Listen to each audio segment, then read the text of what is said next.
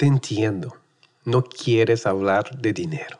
Si estás escuchando eso, probablemente eres un creativo, freelancer, y hablar de dinero solo te impide seguir creando. La peor situación para un freelancer es sacrificar hacer lo que más ama por tener que pagar las cuentas. Y nadie quiere trabajar solo para sobrevivir. ¿Y cuál es mi posición frente a esto? En los últimos años he trabajado para acumular mis ahorros y eso me trae una paz financiera, emocional, especialmente en tiempos tan inciertos como estos. ¿Qué les parece si hoy les ayudo con algunos tips para la gente que les duele hablar de finanzas? La idea es que sea algo fácil, sencillo y práctico. Un sistema para que no te estreses y cada año puedas estar mejor que el próximo. Yo creo firmemente que todos los artistas deberían de tener la posibilidad de crear arte sin que tenga que pasar la mayor parte del tiempo pensando en cómo pagar la próxima renta. Mi nombre es Tai y esto es el séptimo episodio del podcast de Be Here Project. Vamos a platicar algunos tips para ustedes que les duele oír la palabra finanza. Let's go.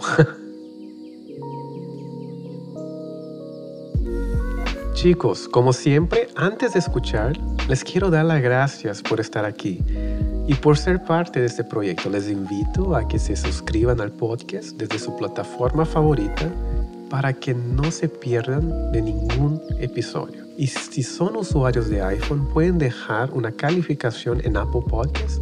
Sería de mucho apoyo para nosotros y para este proyecto. Al final del episodio les contaré más sobre cómo pueden ser parte del Be Here Project y toda la información gratuita que tienen disponible para seguir aprendiendo cada día de los mejores fotógrafos de bodas de México y quizás del mundo. Pero por ahora, empecemos. ¿Qué tal, Oriana? ¿Cómo estás?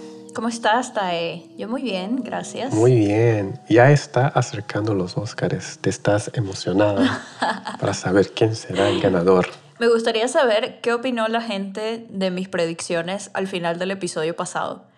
Y si no, y si no han escuchado eso, tienen que ir al episodio pasado y al final les doy mis predicciones de quién va a ganar el Oscar este año, a ver si la pego o no. Perfecto. Pero hoy vamos a platicar uno de mis temas favoritos. Money. money, money. money, money. Eh, es un tema... Oriana, ¿por qué es un tema difícil? A la gente no le gusta hablar de dinero. Es un tabú. ¿Por qué será? No les gusta. La gente no le gusta pensar en dinero, pienso yo. Porque puede, puede ser como, puede ser difícil.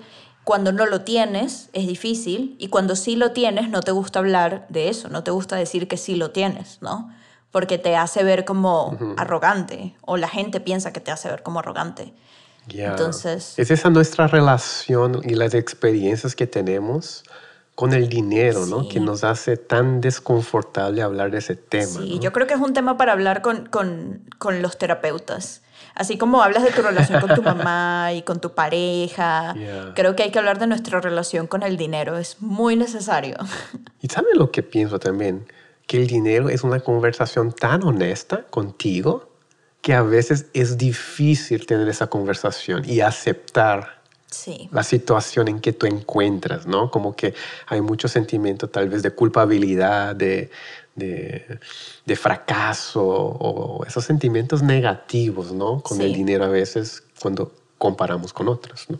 Y siento que también pasa que cuando trabajamos en esta área, nosotros que somos creativos en el área de bodas, por ejemplo, puede ser creativos en cualquier área, de repente te sientes culpable de hablar de dinero porque si estás ganando dinero y estás estable siendo un creativo, ataca mucho como el síndrome del impostor y decir, no, pero es que no lo merezco, pero es que no debería estar cobrando esto porque de repente mi trabajo no es tan bueno como el de tal, ¿sabes? Entonces de repente hablar de dinero se vuelve como un tabú para la gente porque te hace sentir como que no eres capaz de lo que estás haciendo. ¿No? Así es. Pero el día de hoy vamos a hablar a la gente que no puede escuchar la palabra finanzas. Les vamos a digerir lo fácil práctico en este episodio.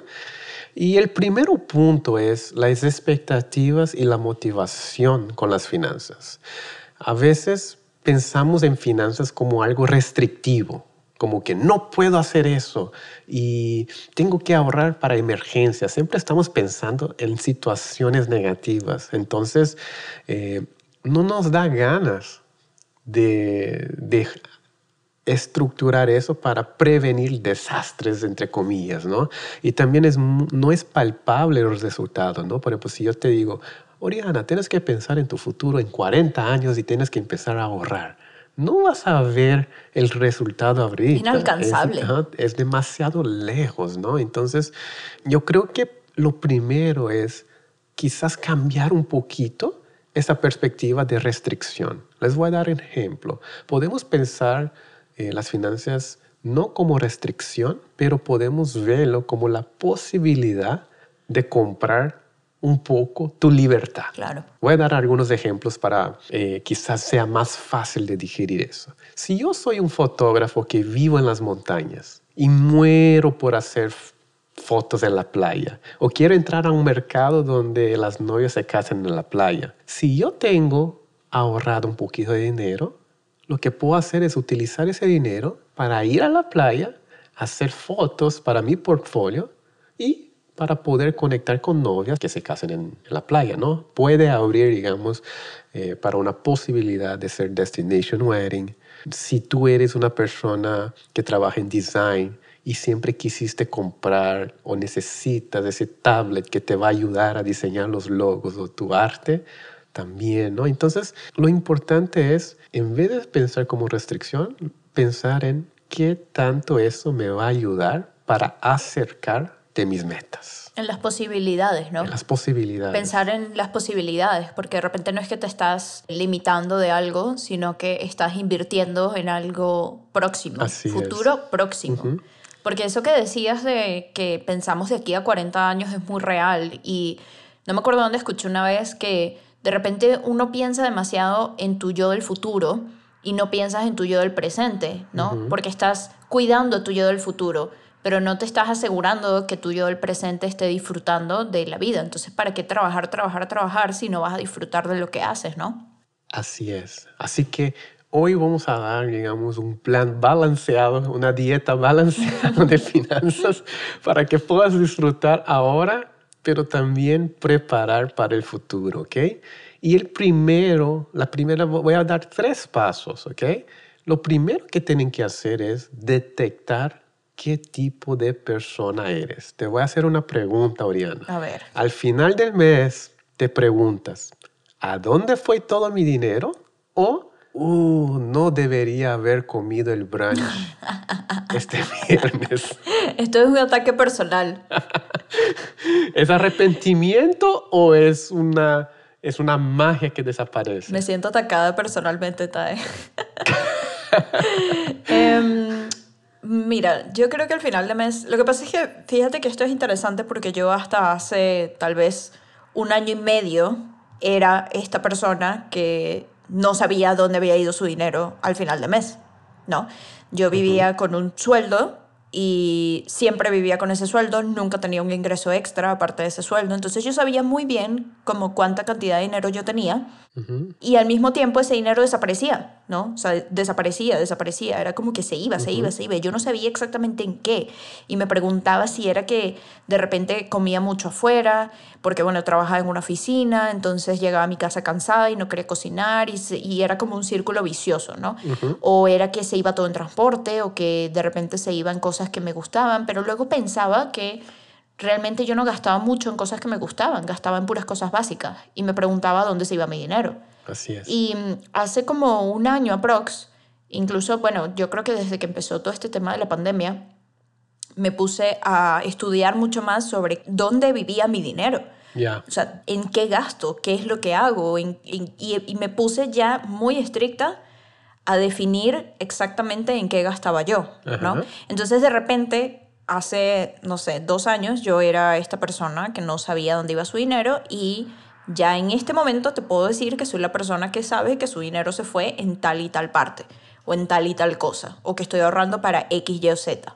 Ya. Entonces, pues eso. Perfecto. Tú estás dentro de un porcentaje muy pequeño de los creativos, así que aplausos ahí. Digo, pero empezando, ¿no? Empezando todavía, apenas entendiendo. O sea, el, el dinero es un tema, las finanzas son un tema y yo nunca entendí esos temas. Yo era como, bueno, estoy ciega, no quiero ver, no, no, no sé nada, no, no quiero escuchar. Y ahora dije, bueno, es que si no, si no empiezo a pensar como más efectivamente mis finanzas, es que no voy a parar a ningún lado, ¿sabes? O sea, se me va a ir todo el dinero y no voy a saber cómo, ¿no? Entonces es necesario. Sí, yo creo que yo también tuve una época que no me gustaba ver mi cuenta, mi estrato de cuenta. Que da miedo. Y, y hay, un hay un comportamiento súper chistoso. No quieres ver tu cuenta y vas al cajero esperando que salga más dinero de lo que tienes. Sí. Como abrir el refri cuando estás en tu casa y pensar que va a aparecer comida mágicamente. no sé si ya pasaste por esas etapas, como que, por favor, salga ahí en 200 pesos más. Sí. Pero en fin, vamos a disectar eso. Hay dos tipos de persona. Primero tienes que entender qué tipo de persona es. La persona que sangra lentamente o la persona que gasta impulsivamente. La persona que sangra lentamente es la persona que gasta en suscripciones, eh, va al brunch toda la semana, compra cositas pequeñas aquí y allá y al final del mes llega, ¿dónde fue el dinero? No compré absolutamente nada, estoy viendo aquí en mi habitación, no, no compré nada este mes. Esa era yo, esa era yo hace dos años. y, el, y la persona que gasta impulsivamente son personas que es esa persona que ahorra, ahorra, pero cuando llega un objeto de deseo, el tenis que estaba esperando que saliera o finalmente puede comprar la ropa que vio o es una persona que va a hacer follow más, eh, que va a seguir un poco más las tendencias. No salió el último iWatch y necesito comprar o necesito eh, ahorrar para mi próximo celular. Entonces, el comprador impulsivo, ¿no? Y una de las razones de saber qué tipo de persona es para poder bloquear eso, para poder solucionar esos dos comportamientos que les voy a dar ahora. Si tú eres una persona que sangra lento, una solución es hacer el tracking de tus gastos, disectar tu cuenta y realmente ver a dónde está saliendo. Necesitas saber dónde se está sangrando primero. Paso número uno. ¿okay? Después les voy a dar el paso completo. Si tú eres una persona que gasta impulsivamente, tú tienes que bloquear ese acceso. No puedes tener un acceso fácil a ese dinero. ¿Okay? Entonces empezamos con esos dos primeros pasos, ¿ok chicos? Así que primero, detecten qué tipo de persona eres y empiecen con esas dos soluciones sencillas. ¿Ok?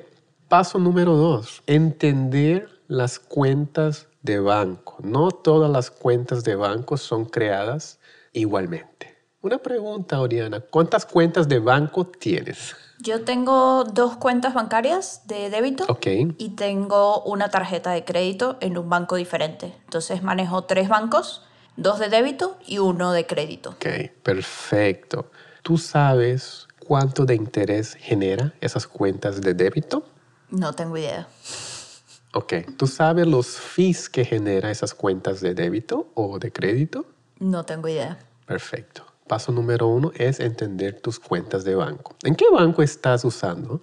Uso Santander para mi, como mi cuenta diaria, donde recibo pagos, eh, donde tenía mi nómina antes, eh, donde hago yo pagos de ciertas cosas y es como mi cuenta diaria, ¿no? O sea, es la que uso para todo. Y luego tengo una cuenta en Scotiabank, que es mi cuenta de ahorro. Entonces, cuando entra dinero a mi cuenta, que me hacen un pago, ponte, yo saco un porcentaje de ese, de ese pago, digamos, entre un 25 y un 30%, y lo mando a mi cuenta de ahorro. O si, o si tengo como un pago extra que no estaba como pensado en, en mi mes, lo mando completo a la cuenta de ahorros. Y en esa, esa cuenta solo la manejo de esa manera, ¿no? Pero también tengo la tarjeta siempre conmigo.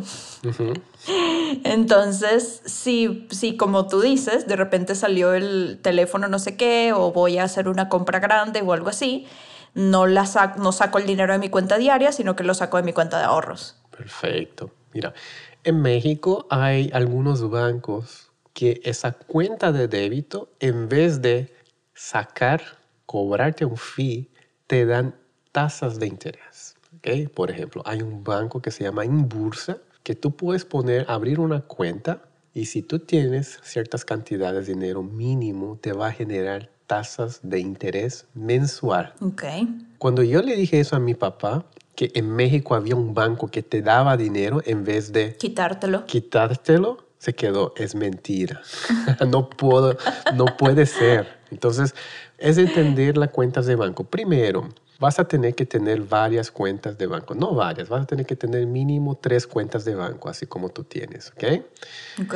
El primero, vas a tener una cuenta que genere interés.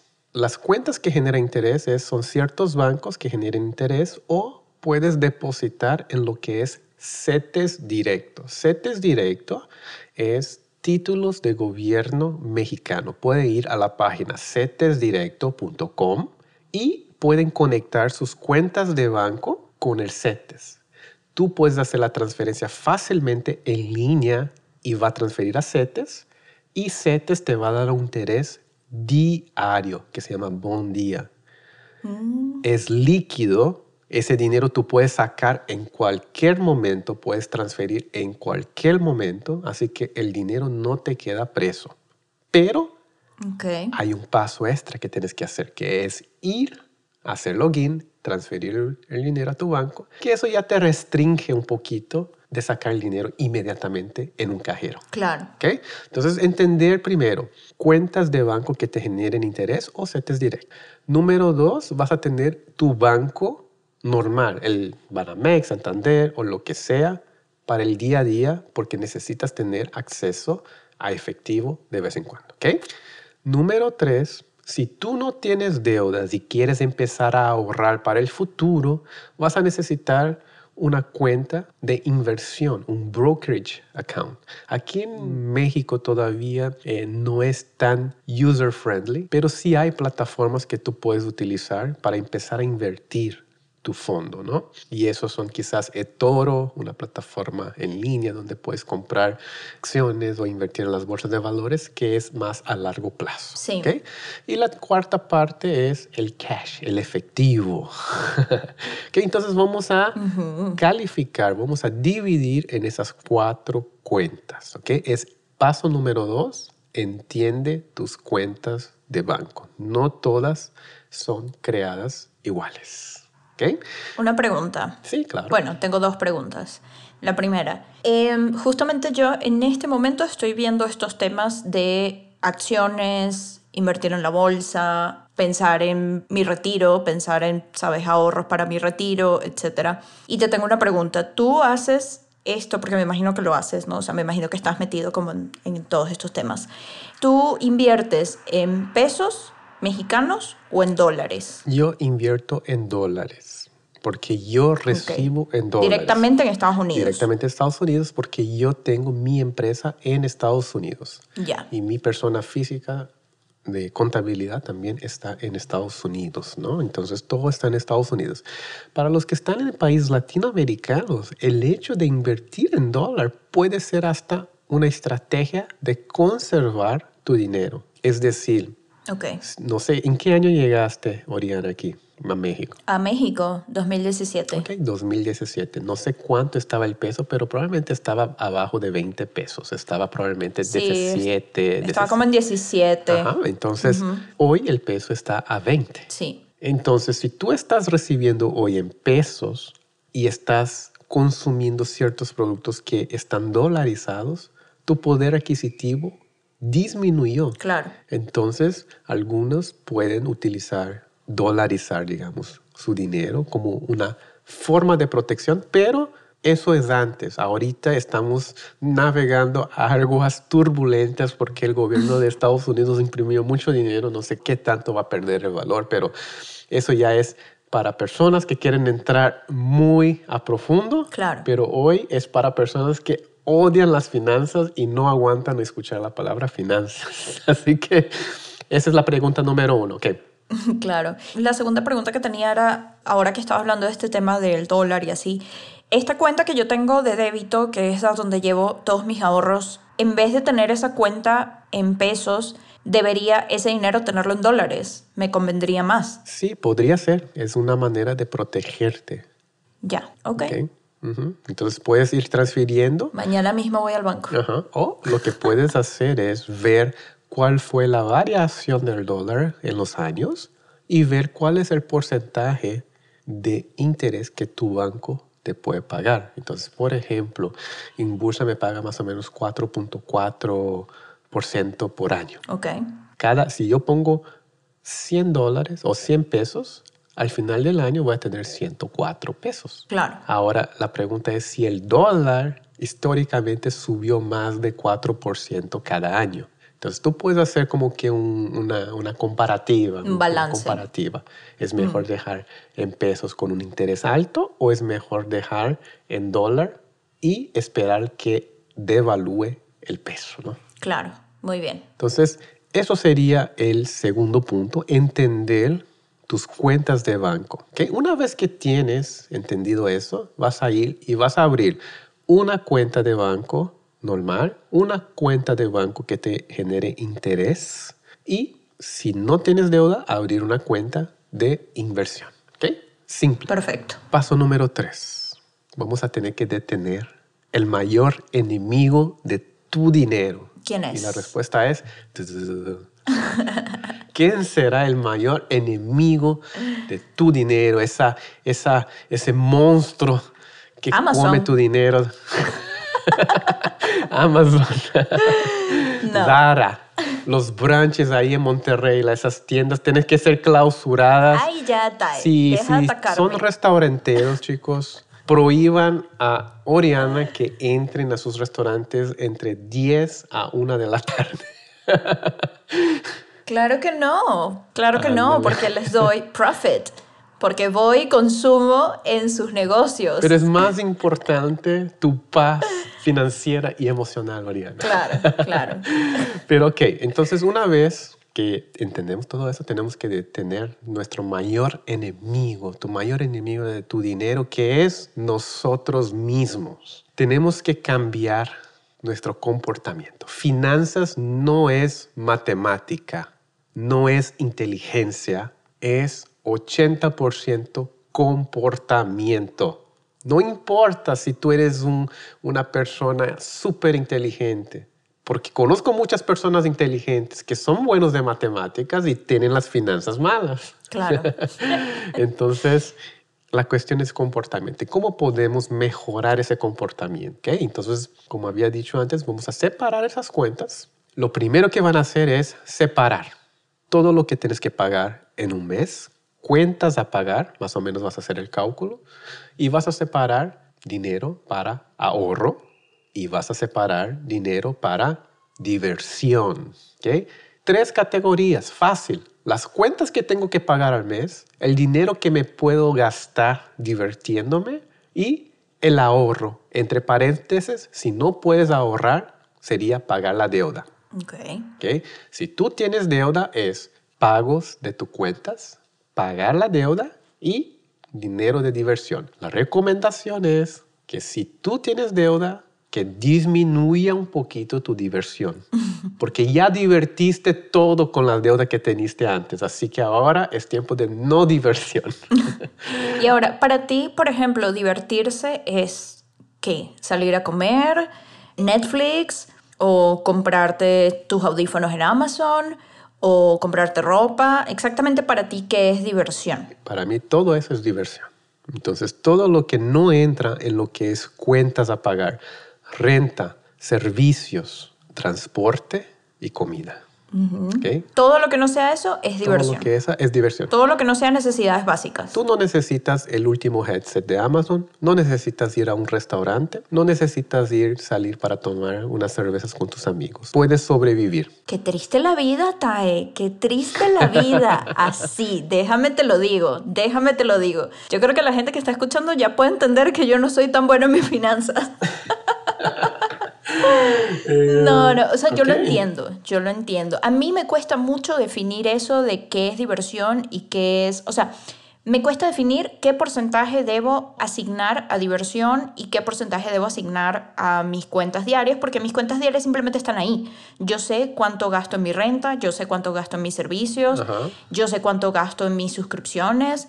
Por lo menos algo que no te dije es que todas mis suscripciones las tengo en mi tarjeta de crédito. Ujú. Entonces ahí yo mando todas mis suscripciones, no las veo en mi cuenta diaria, sino que las veo en mi cuenta de tarjeta de crédito al momento que las tenga que pagar. Y mi tarjeta de crédito sí me genera intereses para mí, o sea, me genera recompensas, ¿no?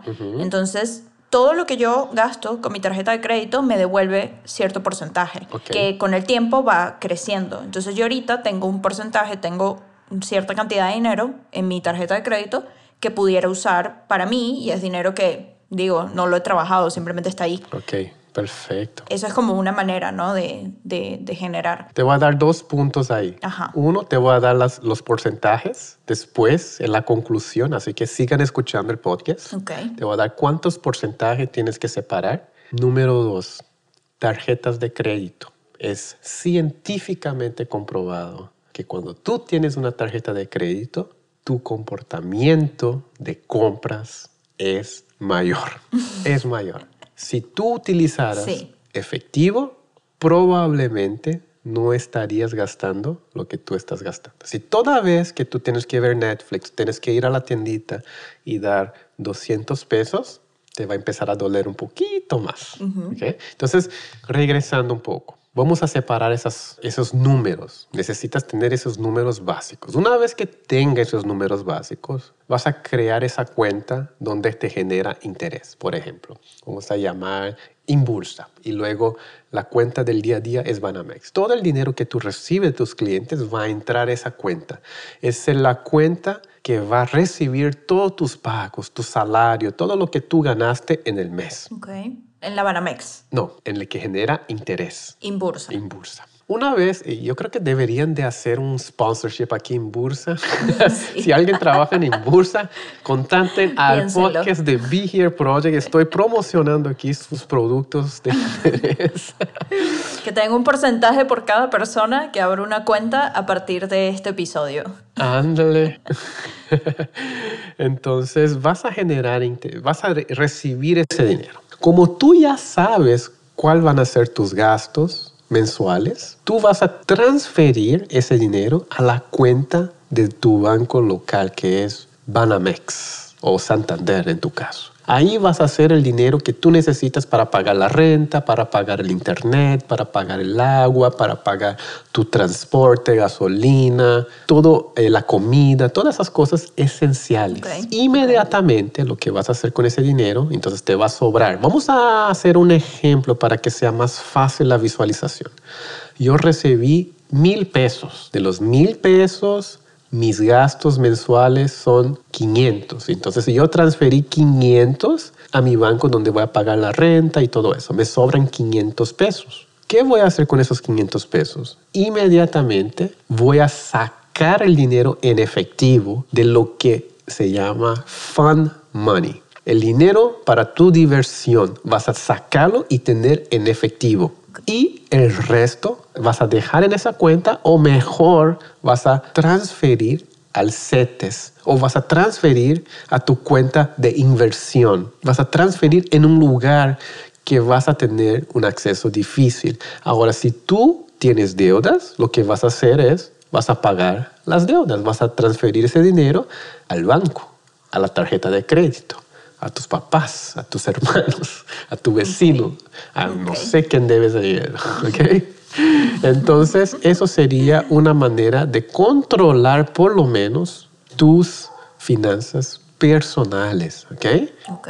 Te va a ayudar mucho en tus finanzas. Es decir, ese sistema no requiere entender conceptos de finanzas, simplemente es un comportamiento de transferir dinero en diferentes cuentas. Si tú tienes ese comportamiento y si tú puedes tener esa rutina, te garantizo que va a mejorar tus finanzas mes con mes. Les voy a dar algunos pro tips que les prometí y es, primero, un porcentaje, digamos, bueno sería que 50% de tus gastos sean en esos gastos fijos en servicios esenciales para que Oriana sobreviva. Entonces, si tú ganas mil pesos, un número confortable sería con 500 pesos tienes que pagar la renta, la comida, tus servicios y tu transporte. 30% podríamos dar el lujo de hacer algo por diversión. Ahora, esos 30%, no todo vas a gastar en un antro o en un bar. Dentro de esos 30% está tu ropa, el shampoo, la pasta de diente, quizás saliste a comprar cerveza en el supermercado. Todo eso incluye dentro de esos 30%. Entonces, cuanto más reduce eso, más vas a poder ahorrar. 20% sería un número bueno para empezar a ahorrar desde ahora como freelancer. Pero sé que 20% es un número muy alto, entonces muchos empiezan con 10, quizás con 15. 20% que no vas a tocar. 20% que no vas a tocar, vas a bloquear ese dinero de tu vista y dejarte más lejos posible. Ahora, lo que no les dije es 50, 30 y 20. Ahí son 100% no estoy considerando, chicos, es la cuestión de generosidad. Para mí, personalmente, la razón por cual deberíamos de tener finanzas sanas no es solamente para nosotros tener una mejor vida. Siento que parte de las finanzas es poder contribuir positivamente a la sociedad, sea ayudando a tus familiares, o sea ayudando a tus vecinos, o sea ayudando a alguien que necesite. Y como había dicho, si tú no eres generoso con lo poco que tienes, no vas a ser generoso cuando tenga más. Es un hecho, es una mentira que te cuentas que, ay, por favor, mándame tres bodas porque cuando yo tenga dinero voy a ayudar tanta gente, voy a ser tan buena persona. Es una mentira, porque no tienes ese comportamiento con lo poco que tienes. ¿okay? Entonces, si es que quieren integrar la generosidad, lo que yo haría es lo primero cuando entre el dinero, mil pesos a tu cuenta, Oriana, lo primero que vas a hacer es separar cuánto de generosidad vas a dar.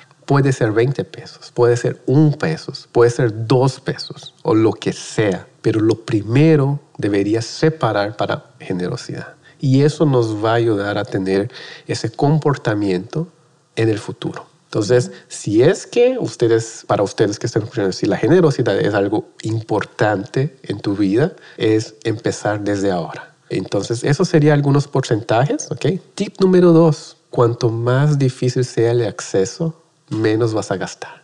Si tú tienes que transferir de tu cuenta de CETES a tu banco Santander y después transferir a tu tarjeta de crédito, vas a pensar antes de comprar tus headsets nuevos en Amazon, que tanto quería. Sí, es mucho problema. Hay muchos movimientos que tienes que hacer. Vas a pensar, ay, ¿será que realmente necesito? ¿O puedo comprar algo más fácil con el efectivo que tengo en mi mano? ¿O quizás puedo esperar más, ¿no? Si no es algo esencial para tu trabajo. Claro. Pro tip número tres. Cuando salgas de tu casa para un lugar, digamos, cercano, ¿no? Que no vas a necesitar tarjetas de emergencia ni nada. Si vas a ir tú ahorita, Oriana, a tu supermercado, a un restaurante que está relativamente cerca, 30 minutos, una hora, y vas a ir exactamente para ir de compras o ir a un restaurante, recomendación es llevar efectivo. Si vas a ir a salir a un restaurante con amigas, vas a ir a tomar una cerveza, vas a ir al supermercado, lleven efectivo. Así van a limitar la compra de más. Qué difícil, ¿sabes? Muy bien. Tip número cuatro. Crea esa rutina. Yo creo que el comportamiento es la clave de finanzas sanas. Empieza con cosas pequeñitas. Crea esa rutina. Cuando una vez que empiezas a crear esa rutina, vas a tener otro nivel de estructura. Vas a poder hacer otras cosas más. Tú no sabes la felicidad que me da a veces viendo mi cuenta de banco aquí en Bursa y que al final del mes me diga 500 pesos más. Wow, no hice absolutamente nada y pude ganar 500 pesos. Entonces, yo sacar ese dinero para ir a gastar en un restaurante, empezar a gastar en otras cosas, me va a doler, porque el gusto de tener 200 pesos, 50 pesos al mes, así entrando en tu banco, es bueno. Es bueno. y hasta un nivel tal vez un poco adictivo, porque quieres ver ese dinero crecer, porque te quedas imaginando, eh, ¿y si ese dinero fuera mil pesos ahora? ¿Y si ese dinero fuera 5 mil y si va creciendo eso, ¿qué pasaría? En vez de pensar las finanzas como algo, wow, qué doloroso, qué restrictivo, qué mal hacer las finanzas, vean como algo más positivo, más divertido. Es algo que te va a poder abrir las puertas, acercarte más a lo que realmente amas hacer, acercarte más con las personas, pasar poder más tiempo con las personas que amas. Entonces, no hay nada de mal en hablar de dinero, porque al final el dinero solamente es una herramienta para llegar a nuestras metas personales. Muy bien, Tae. Gracias por esta lección financiera. De verdad, muchas gracias, porque creo que esta, este tipo de conversaciones es muy importante tenerlas. Lo que, lo que acabas de decir, que es importante hablarlo, estoy muy de acuerdo creo que también es importante quitarle como ese peso al dinero, ¿no? Quitarle como ese estigma. Siento que de repente pasa mucho con la gente en general, en los grupos de amigos, por ejemplo, que sabes que tienes un amigo que le está yendo bien y se compró, no sé, un teléfono, se compró un par de zapatos que querías hace mucho tiempo, o se dio como ese gusto de viajar y qué sé yo. Siempre va a haber como personas malintencionadas o, o personas como un poco con baja autoestima que van a como atacar a esa persona y burlarse de alguna manera, como, ah, mira cómo estás gastando, ah, tipo, tú sí puedes y qué sé yo. Y creo que ese es el tipo de comportamiento que tenemos que ir dejando atrás, porque mientras más abierto seas tú con el tema de tus finanzas, no solamente contigo mismo, sino con tus amigos o con las personas que te rodean en general, creo que ya como hablando de un tema como, no sé, universal, filosófico, creo que el dinero fluye mucho más por tu vida cuando lo piensas de esa manera, cuando lo piensas de una manera positiva, que cuando lo piensas de una manera de restricción, de una manera limitada. Entonces yo creo que también es un mindset muy personal de cada quien pensar en el dinero. Yo era una persona que le tenía mucho miedo al dinero, tenía miedo de pensar en el dinero y siempre tenía miedo de que el dinero faltara o de endeudarme y le tenía pánico a endeudarme. En este momento tampoco es que me encanta la idea de endeudarme, pero por lo menos endeudarme con tarjetas de crédito, entiendo que eso me ayuda como a, a seguir hacia adelante, ¿no? Si, si la sé manejar. O sea, si sé cómo funciona una tarjeta de crédito y si la uso como la debería usar, ¿no? No solamente como, ah, para comprar a lo, loco. Entonces, creo que estas son cosas importantes de entender porque nosotros trabajamos con creatividad.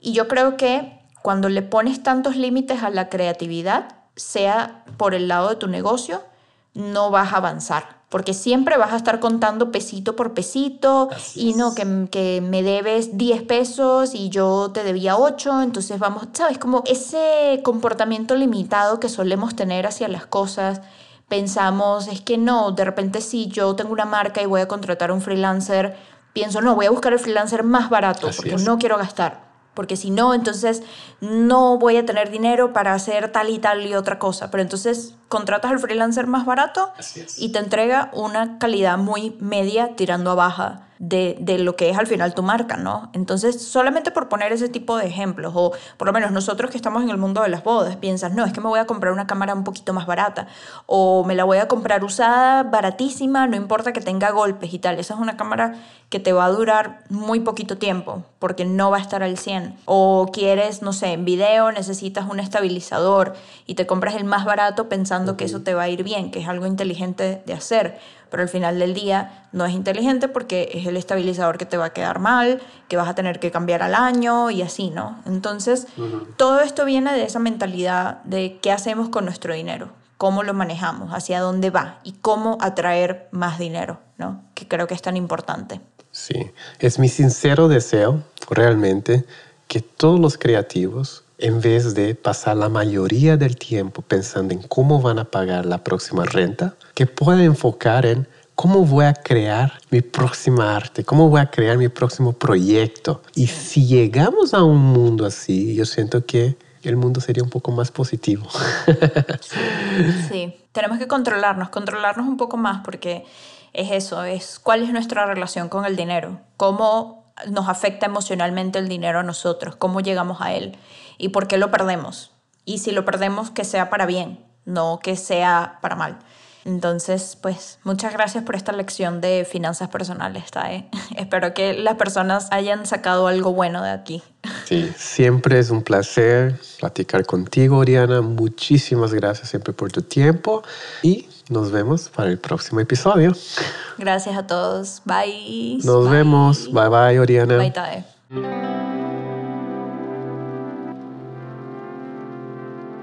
Chicos, de nuevo, muchas gracias por escuchar. Este es un tema de que me gusta mucho hablar y que puedo ayudarlos en su camino a la independencia, a la paz financiera, siendo creativos. Lo haré con todo gusto. Tampoco crean que es la última vez que hablaremos de finanzas. Viene mucho más en este podcast de Be Here Project. Espero que este episodio les haya gustado, hayan encontrado contenido de valor y si creen que pueden tener más valor aún, que podemos expandir más el tema y ofrecer soluciones, por favor escríbanme, cuéntenme de sus experiencias y sus consejos. Pueden ser parte de la comunidad siguiéndonos en Instagram como Be Here Project. También unirse al grupo privado en Facebook que puede encontrar como Be Here Project Oficial y hasta seguir nuestro canal de YouTube en el que constantemente subimos contenido de aprendizaje para todos. Entrevistas con los mejores fotógrafos del país, tutoriales, explicaciones y hasta un par de vlogs de días completos de bodas. Gracias por suscribirte a este podcast. Es un placer para mí que nos acompañen y sean parte de esa comunidad. Este es el Be Here Project y aquí estamos semana a semana haciendo preguntas, aclarando dudas y llevando nuestras marcas hacia adelante, sin miedos. Nos vemos chicos.